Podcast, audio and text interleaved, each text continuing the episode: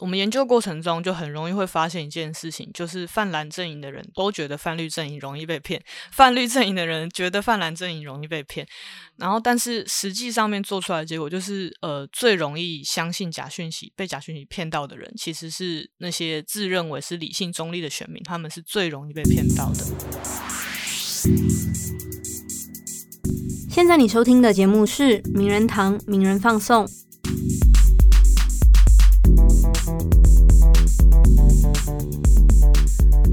Hello，大家好，欢迎再次收听《名人放送》，我是新慧，我是柏松。今天我们的节目一开始呢，没有要夜配了，这一集没有干爹。是的，但是柏松是有话想要跟听友们分享一下。哇，好硬的开场！主要是这样啦，因为上周嘛，我们之前不是做了城市三人的沙男如何自救，然后陈山告诉我们说，讲到自救其实都已经太晚了，嗯，你应该先下载好离线地图啦，然后先预先去判读地形，甚至去。知道路线怎么走？对，那刚好上周末我去走高老中轴，高老中轴在新竹啦，这条路线在新竹，刚好就我们这一队就迷踪了，我们 就迷途啦。那为什么迷途呢？主要是因为到一个拐点的时候，那个路径不是很清楚，然后我们要跟着前面的啊比较年长的长辈团，跟在他们后面，因为想说，哎。他们看起来应该是熟门熟路了，我们就让一边就是因为走到真的累到不要不要的，也没有很认真去判读路线，我们就跟着他走，然后越走那个路径越诡异，就是看起来越来越像没有人走过的。对，没错，这时候想到陈志山人说的，当你发现说你走的路径越来越不像有人经常经常踩踏的路线，这时候你就要特别注意。嗯，然后当我们一回神说想说，哎，怎么会一直而且还是一直往下切哦？然后那个路径越来越复杂，然后地形越来越难过，我们就觉得好像不太对。然后刚好前面的这个长辈团团大喊说：“啊啊，怎么都没看到布条？嗯，因为在山上有些热心的商会都会在拐点的的地方绑个布条，有点标示的。对，然后我们就发现，哎，真的完全布条不见踪影。然后大家觉得大大事不妙。嗯，那时候我们不知道已经偏离正常路线大概五十一百公尺了。哦，然后。大家赶快拿出离线地图来看，然后慢慢透过 GPS 导航回到正常的道路上去。嗯，然后我跟你讲，这时候我真的觉得后面那一团如果没有带他，今天可能出现在今天的新闻上了。天哪！所以你当下是有就是跑马灯想起城市三人在那集讲的话吗？哎，我们这队队友都很燥啦，队友都有下载离线地图，都会看 GPS，然后我们就慢慢回到正轨之上。可是我觉得这时候就要讲一下后前面这一团这个长辈团。嗯。长辈团大概看起来都六十岁，五六十，甚至有到接近七十的目测啦。那那时候他们就发现走错了，然后要跟我们，他们在后面不断质疑我们的路线。啊！但我就跟他说，我们是看离线地图，是看 GPS。嗯。可是他说：“小朋友，你们那个路对吗？啊，你们那个路径明不明显呐？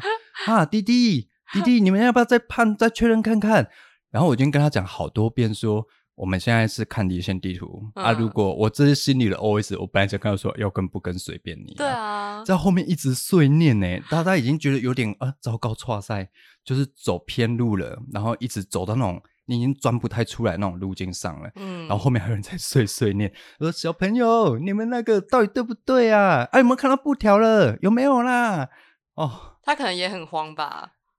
也许他想跟我有点尬聊吧，掩饰他的这个恐惧，或者他想要一直跟你从你那边得到安全感。但我们就一直就是跟他说有啦有啦，快回去快回去。然后前面的队友说哟看到布条了什么之类的，嗯，但他们碎念不停哎。但还好最后是有平安解决。我们后来把他顺利带回来正正规的路上。但我觉得这个。经验就让我感受到，就为什么我告诉你说，我这边有一个科学化的仪器，然后这个工具可以帮助我们带回正轨。我告诉你说，有我们现在看离线地图 GPS，然后我们慢慢回到正常的道路上了。那你为什么不相信我？对啊，为什么？那他们就很坚持己见，说啊，再走下去可能就到啦，嗯，或者就开始质疑说你的方法对不对？你会不会就是把我们带到更险境的地方？嗯嗯，这就很有意思了。那听起来跟我们今天主题无关，但 其实还有关。对，我们刚刚讲那么多，其实是硬要提到 今天我们这一集的主题，是吗？对，所以这代表说这个正确的资讯很重要。那如果不正确资讯，除了轻者导致三难之外，重者可能危及到国家社会的秩序以及安全哦。嗯，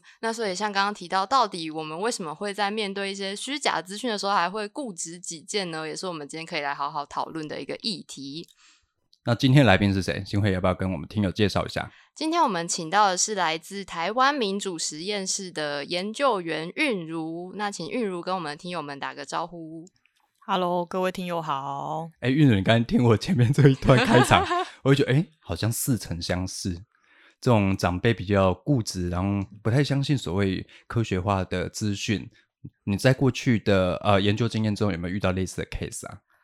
我觉得其实不只是长辈啦，就是只要认为自己有，比如说，嗯，其实学历很高的人啊，就他们也会有类似的现象，就是你跟他讲一件事情，就是一个你认为正确的资讯，你想要去做更正的时候，其实会是很困难的，因为你要更正别人的时候，他们一定会碰到他们的一些自然而然会产生的心理防卫或是面子问题，他们会很难去接受你的更正这样子。哦，你这个真的说到我心坎里。呃，因为我在我们队伍是最后一个，然后他们队伍的第一个、第二个就跟在紧跟在我后面，一边问我，我一直在找路了，一直在翻开那个灌木丛，他就说：“小朋友，你 们那个对不对啊？哈啊，怎么会这样？对不对？”然后我心里就觉得，哦。真的很想各种眼神死啊，你知道，就已经在找路，还一直在找凉的，真的是。嗯，所以韵如觉得这个刚刚博松讲这个例子是可以帮助我们接下来讨论关于假资讯的传播，跟大家为什么会相信假资讯，是可以当做一个导言的吗？呃，当然了，我觉得就是呃，博松刚刚讲到另外一个，就是我觉得很有趣的是，就是虽然你可能只是讲一讲而已，就是说，哎，可能后面的那个长辈团是想要跟你尬聊，嗯，那有时候就是一些长辈或者是朋友、亲朋好友，他传一些讯息给你，然后他也没有去认真的先去做事实查核，就把它传给你，然后结果传的是一个假讯息，他也不是很恶意的要去。就是给你一个错误资讯，而是他想要进行一个社交活动，他是为了进行社交活动，为了维持跟你的关系和对话，所以才会去呃没有经过先没有先经过分辨就把一些讯息转传。可是这个社交的需求很容易就会被被利用，因为什么样的讯息会被我们想要转传，一定是会激起你的情绪，就是让你觉得天哪。就是卫生纸快要被抢完了，赶快去抢吧。对对，或者是天哪，武汉肺炎只要喝茶就可以治愈了，赶快去喝茶吧。就是会类似这样的讯息激起你的情绪，然后就就会很容易让你想要转传。可是假讯息的制造者常常都是利用这样子的讯息，嗯，就利用这样子的心理，然后去散播，就是会激起负面情绪的假讯息这样子。我前面提到那个迷途的案例啊，其实。中间有个经验，我有隐约感受到了，后面的长辈啊，不断试着把你幼体化，把你当做小朋友，年轻人不懂啦。就算我们这个也是，哎，要自报自己年纪吗？三十几岁，这三十几岁的人了。嗯，但在这个长辈眼前，我们还是小孩子。然后在过程中，在找路的时候，尽管我们比较熟悉这些数位啊科技工具的运用，然后它确实有效判读地形，带我们脱离险境，但长辈还是会用幼体化的方式，觉得说啊，小朋友到底可不可靠啊？这个滴滴这样。啊，无影不影啦，干我特懂啊呢。嗯，哇，过程中我觉得就是那种很非常 annoy 之外，我不断感受到那种看清你、看小你，把你年轻化、幼体化，把你无知化那种。也许他们也不是有心，但我隐隐约约感受到那样的文化去驱动他们是发出这样的言论呢。嗯，是，我觉得可以，其实跟现在台湾在政治环境上面的一些。可以做一个呼应啦，就是，嗯，现因为现在台湾的普遍比较年轻的世代是。有点像天然毒这个样子，所以常常可以看到在网络上面会有一些同就是独派的一些呃比较年轻的人会抱怨自己的长辈，说他们怎么会就是就像刚刚补充讲，就是要幼体化，然后觉得说你们年轻人就是因为都不懂，所以才被民进党骗骗去带风向这样。没错，可是嗯，他们我觉得就是长辈会有这样子的心态，一方面是因为政治立场的不同，另外一方面是有一种他们会觉得自己大势已去的那个不安全感，然后他们因为这个不安全。感又把它投射到就是年轻一辈身上，所以那个防卫心和攻击性就会很强。然后当然年轻一辈就会很不舒服这个样子。嗯，可是像是比如说这种，我们会觉得哦，你长辈在传一些假资讯啊、假讯息，好像也是近年才会开始有在讨论的一个问题。就以前可能我我也会一直收到一些呃阿公阿妈传来的赖啊，但我也不会想说啊你在那边散播假讯息。但好像这个词从是二零一八年大选开始变得比。较为台湾人所知吗？还是说，其实它是有什么原因才渐渐变成一个在台面上大家热烈讨论的问题？是，其实假讯息和就是呃用假讯息来就散播假讯息这件事情，并不是一个就是最近才开始发生的事情。当然，嗯，可能像是呃大家。应该都知道的尼斯湖水怪这个东西，就是它很久以前就开始有这样子的谣言传说了。然后是在一九三四年的四月啊，那时候英国的《每日邮报》就刊登了一个头版的照片，就是一个尼斯湖水怪的终于被真实的拍到的黑白照片，这样子。那就是当然就轰动了英国，就是大家就是冲想要再去尼斯湖看能不能够幸运的碰到这只水怪，还是不幸运我也不知道 就是想看想看，就是想要看这样子。可是呢，就是过了几年，就是事后这个。个当初投稿的人就是有坦诚坦白说，其实他自己是用了他儿子的一个玩具，然后放在水里面，然后假装拍了这张照片，然后他为的只是要去。嗯，博得一个就是想要成为一个知名人士这样子而已，所以就假讯息这件事情其实已经由来已久了，并不是最近才开始的。嗯，听起来像是三四零年代的网红操作方式。网红吗？对，就是想要透过这个方式，好像让自己声名大噪。哦。不过我想很多听友会不会听到这边很失望，说啊，原来是假的哦。哎，我其实一开始知道这件事的时候，我蛮 失望的。因为其实好像近年前我还记得。有主流媒体又曾又再度报道这件事情，又说大家还是不放弃追查尼斯湖水怪的去向，然后想说到底在哪里？去想要翻案哦，想说应该还是在吧，怎么样子？但我们听友现在知道了，那就是那个爸爸啦，哈，拿儿子的玩具去拍张照片的。对对，他已经有承认了，大家不要再纠结了。所以，呃，算是一九三零年代就曾经有这种假讯息流出过，而且我们还对此深信不疑。可是，那为什么会到？就我自己的经验，我会觉得好像是到近几年台湾人才开始比较关注这件事情。我觉得可能是因为像尼斯湖水怪这件事情，虽然大家就是吵得轰轰烈烈，但是毕竟它对我们的日常生活其实是没有什么影响的，就有点像是一个茶余饭后的谈资这个样子。可是像是在二零一六年的美国的总统大选啊，呃，就是选后大家认为是假讯息和。俄国的资讯站就是部分的协助了川普当选为美国总统，然后在那之后，就是呃假讯息它如何影响民主政体，如何影响选举，就变成大家关注的焦点。那同时在二零一八年，因为那一年就是有呃公投榜大选嘛，所以在呃公投一些公投就是有一些比较争议性的话题，像是同志婚姻啊这些的，那。就针对同志婚姻，光是针对同志婚姻这个议题，就有出现非常多的假讯息。那是在那一次，而且呃选举的结果又会证明说，好像这些假讯息真的成功的动员起一些部分的嗯恐恐慌的一些情绪。那所以在那之后，台湾的民众就会越来越多的在讨论，那我们的政府也越来越重视这个这个议题，这样子是。哎，不过前面提到说，我们讲的是上一次美国总统大选，俄罗斯疑似用假讯息的方式去干扰美国境内的大选嘛。嗯，那其实讲到政治，透过假讯息去干预政治这件事，其实也不是当代才会发生的事。比如说，我想举一个很古早的例子，在清国时期，清国清国时期有假新闻，大家知道吗？我不知道。那个当事人是雍正皇帝啦。当年就是坊间有在谣传说，哦，雍正皇帝嗜杀，就是很爱杀人，很爱赐人家死刑，然后就说非常的贪腐啦，然后好色啦，然后比如说贪腐会说，当年民间流传的这些铜币，然后说这个铜的品质不好，都是因为他们想要把铜拿去建造一座铜制的皇宫，整座皇宫用铜去整，不觉得听起来很猎奇吗？听起来有点。听起来好像不太可能啦。那就是民间上传说，后来就是清国逮到这个散布留言的人，那那个人是根据二手文献就改编，然后确就是。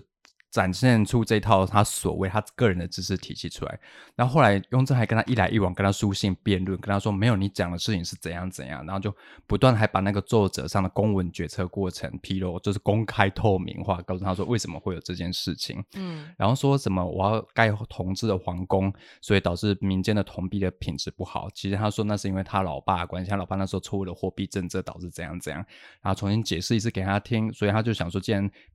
铜已经稀缺了，那我们就降低这个民间铜币里面铜的铜的比例，然后就是为了解决当时货币通膨的问题。那跟他一来一往，那时候身边的大臣跟他说啊，这个散布假讯息，死刑，嗯，拖出去斩了这样。对。但后来发现雍正还赦免他，然后交给他一个人，还给他一笔钱哦，还交给他一个人物说，你去帮我澄清好不好？还发现他说你去民间帮我澄清一下，说这个没有啦，这我个人误会啊，我误会这个雍正大大啦，事实上没有这个事情。所以当年是是很有趣的假新闻的案例哦。哦，对，所以那个人是因为对于雍正的这个货币政策有一些误会还是他基本上比较反清复明哦，对，然后他有这样的政治的理念，嗯，但是后来雍正也没有判他的死刑，反而就派他说啊，那你这个自己造的谣，自己去帮我理清好了啦。那他后来就被这个雍正，因为雍正跟他书信辩论嘛，一来一往就是整个公开透明，跟他说这个政策决策过程是怎么样啊，然后说他弑杀其实也没有这件事。雍正非常很仔细看待每一个被判死刑案例，自己去查有没有可疑或是冤狱的可能，告诉他这些事情，然后后来那个人就被说服了。啊，就被说服，所以算是一个 happy ending 啊，还 不错。历史上，嗯，这真是一个很很棒的事实查核的案例呢。对，所以大家如果有兴趣的话，可以上名人堂网站打雍正，你就可以看到我们有这一篇的文章，介绍这个当古代的假新闻事件。哦，但我说到这个假新闻，就是那时候是不是名人堂在二零一八选战那一阵子也做了很多假讯息相关的专题啊？对，不过那时候我觉得那时候。假新闻，那时候大家叫做 fake news 这个词刚出来的时候，很多人会会很疑惑，我们该如何判断什么叫 fake news？我只是比如说我们在新闻业啊，很多同仁可能会操作即时新闻，一时不查，嗯，比如说误植当事人的名字，或者是把他姓氏搞错，或者是图片可能抓到不是该场该场事件的图片，变变成一个资料画面而已。那这个叫叫做 fake news 或者叫做假讯息吗？那另外一方面是，比如说那些透过有恶意目的的，我觉得制造社会危害啊，或者是谋取个人的利益、个人商业利益，所以当时很多内容农场出来，因为它以获取最高的点击流量为目的嘛，对，然后制造很多很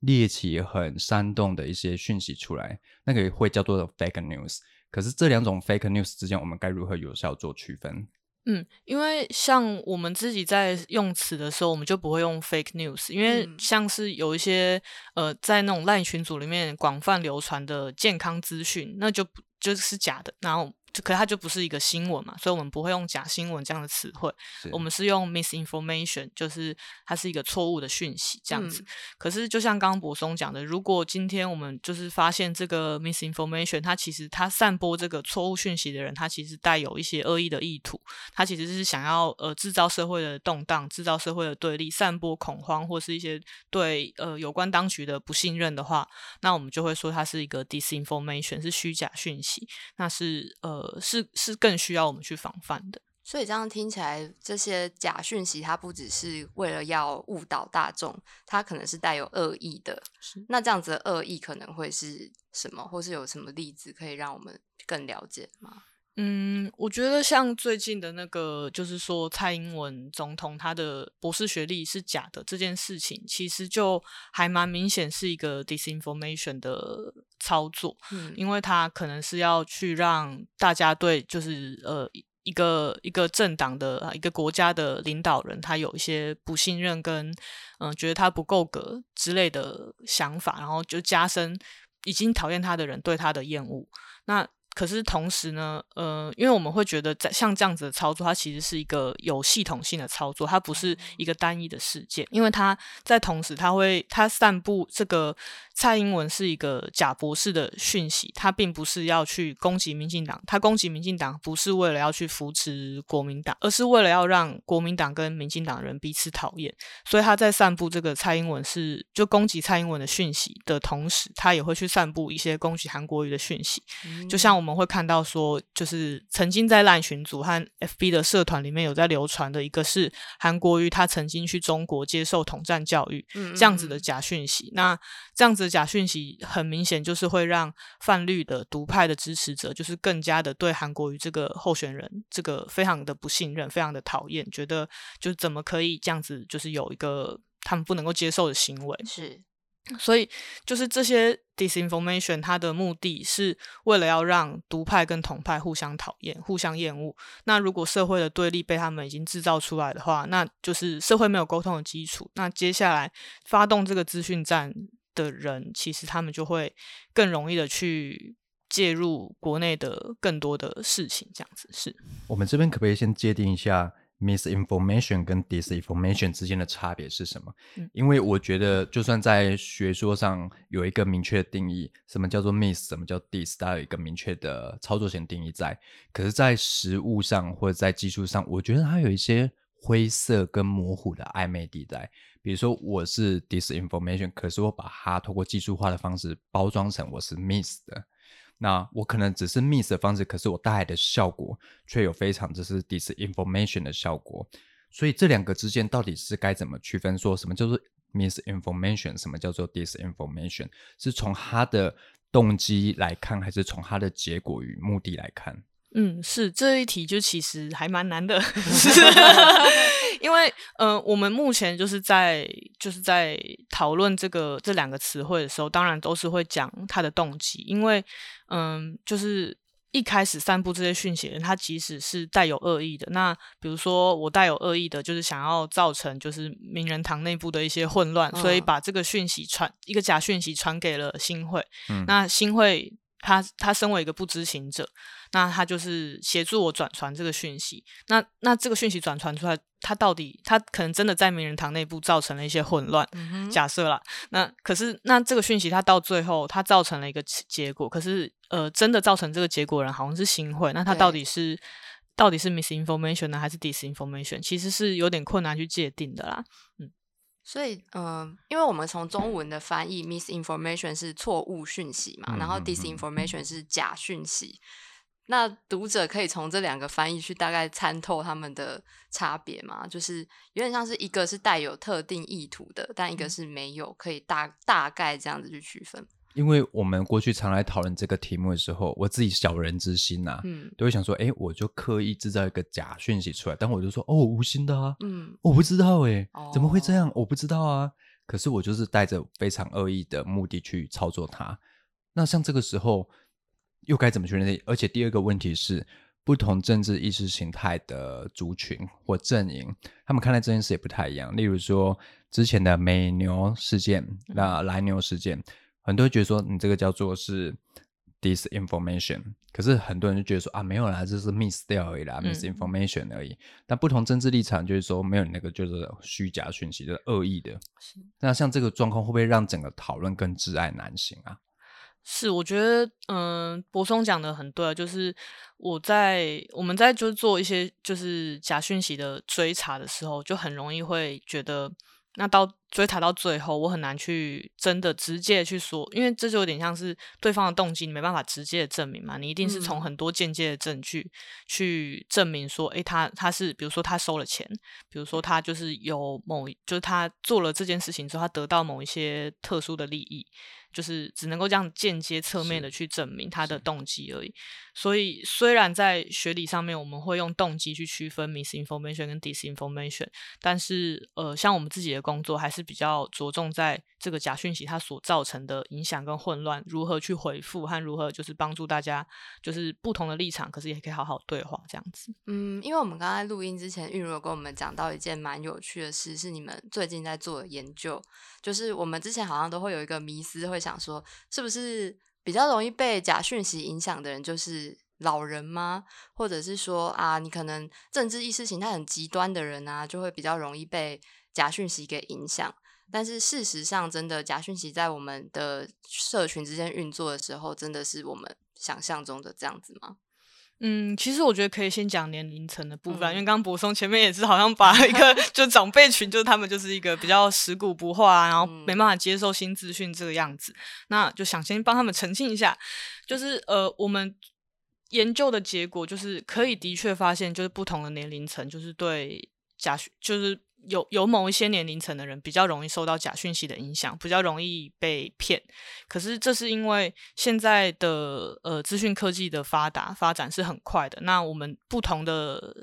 新闻不同的资讯，其实，在不同的平台上面，可能有不同的讲法。那比较熟知这些资讯科技的人，就可以很快的去，比如说我在 FB 上面看到假讯息，我马上用 Line 去问相关的比较有知识的朋友，或是我马上就 Google 了，我马上在 Twitter 上面看到一个其他的消息，我就知道哦，FB 上的可能是假的。可是对呃年纪比较大的人来说，他们掌握资讯科技的能力，并没有像年轻人不就是不是所有人，大部分来说不是像年轻人，就是那么可以快速的进入资讯诶不同平台的资讯科技。嗯，所以他们的查没办法多方查证的结果，才会导致他们呃看起来比较容易被假讯息、假讯息所骗，而不是真的是因为他们呃，就是年纪大了被时代淘汰，或是怎么样子。嗯，就是在这个能够接触到的资源上，其实还是有一点落差的。是没错。那政治立场的话呢，有比如说根据你们研究做出做出来的报告会显示说，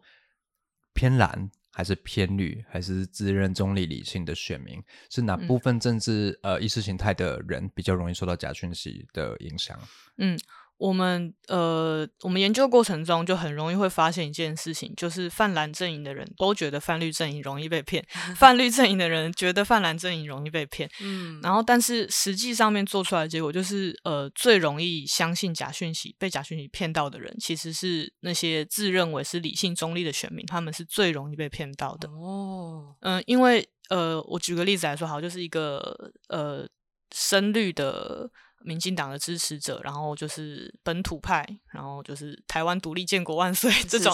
他很容易就会去相信一些攻击国民党、攻击中国的言论。嗯，可是当讲到就是跟台湾相关的假讯息的时候，他可能会有比较多警觉心去判断说他可能是假的吧。然后相反的，就是深蓝的呃铁铁蓝票仓的。的支持者就可能会有相反的，就是只相信某一边假讯息，另外一边的不相信。嗯，可是中立理性的选民呢，嗯，有一部分是他就完全不看嘛，完全不看他，他对这种政治的议题或是各种各样的议题不熟悉的状况下，他就很容易因为不熟悉而相信哦，那可能陈局真的有怎样怎样吧，可能呃江启程真的怎样怎样吧，就是两边的讯息他都容易被骗。那另外一部分是有有一些。有一些人，他是因为两个政党他都很讨，两个阵营他都很讨厌，所以骂两个阵营的讯息他都会很相信。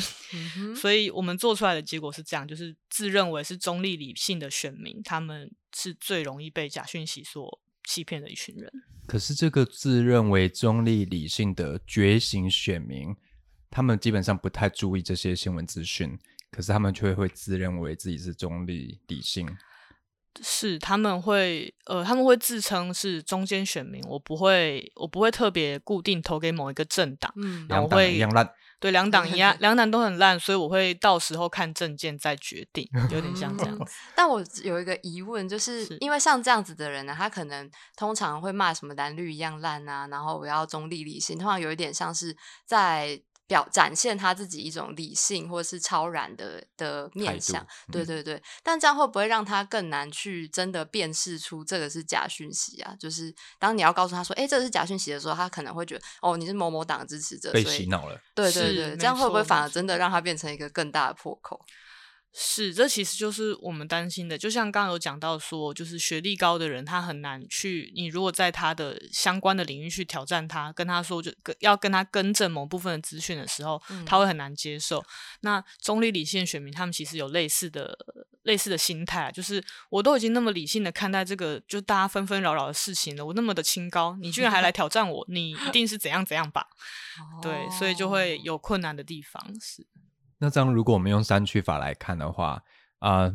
不管是政治意识形态最极端的那一点，两边都是蓝啊、绿啊，or anyway，然后跟中立理性这边对于假讯息的抵抗力也相对比较薄弱的话，那我们社会要沟通的基础群众会是谁啊？嗯，沟通的基础群众哦，我觉得其实真的是大家，就还是。要让大家知道说，呃，像我自己在进入这个工作之前，我是一个就是有点激，有点没有，我是有点激烈的本土台派啦，做一个政治上的出轨。好好好，嗯，我是一个就是还蛮就是支持独立建国，然后。嗯，那时候就只要看到中国相关的讯息啊，然后国民党相关的讯息，就只要是骂他们的，我一律相信。嗯，我一律就是天哪，也太烂了吧，就是 就会气到不行这样子。然后可是，嗯，是进来这个工作，就从事这份呃，就是来台湾民主实验室工作之后，我才慢慢的知道说，哎，就是假讯息的目的不是说，呃，就是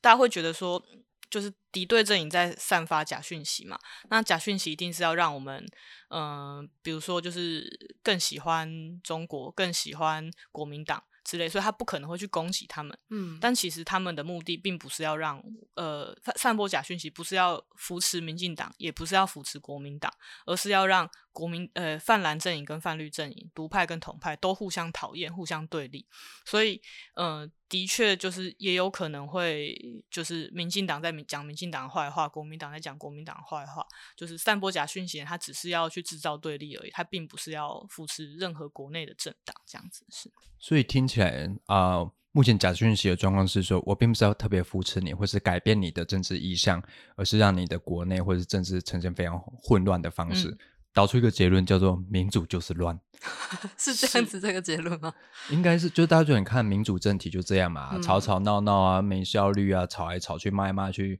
国会每天都在打架啊，什么之类的。可是我觉得制造混乱这件事，可能相对于我们前面提到健康资讯来的更严重，因为健康资讯你听到错误的讯息，你大不了就是吃错健康食品，或是以为苦瓜水真的能够预防癌症之类的而已。可是假讯息之所以会造成危害，你觉得最重要的原因会是什么？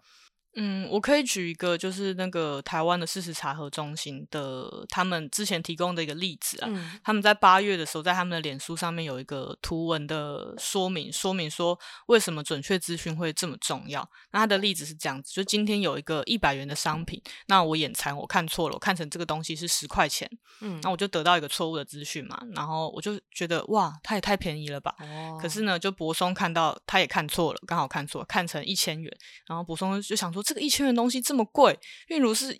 就价值观有什么偏差吗？怎么会觉得它很便宜呢？然后我们两个人就因为这样子，就一个例就觉得我们彼此立场不同，觉得彼此的那个价值观就是有一些呃，就觉得彼此价值观偏差，嗯，然后就吵了起来。可是其实我们两个人对事实都没有正确的认识。那如果我们今天透过新会的调解，终于知道了 这个商品其实是一百元呐，是一百元啦。对，然后呃，就是我们对事实有正确了解之后，可能我还是觉得它很便宜，博松还是觉得它很贵。可是我们在一个正确事实的基础上面，我们进行讨论，才是有意义、有效的沟通嘛。就是延伸到就是呃整个民主社会的基呃基础来说的话，就是在社会上的议题，如果我们对这个议题本身、对事实本身都没有正确的了解的话，那我们就没有办法就进行有效的沟通。那假资讯它去，呃，它所造成最大的危害就是这种日常生活中，它把我们的事实基础都掏空了。那我们就无从去进，呃，不同的族群之间就没办法去进行一个有效的沟通、正确的讨论，没办法去培养一些基本的民主素养，像是包容啊、尊重啊这些的是。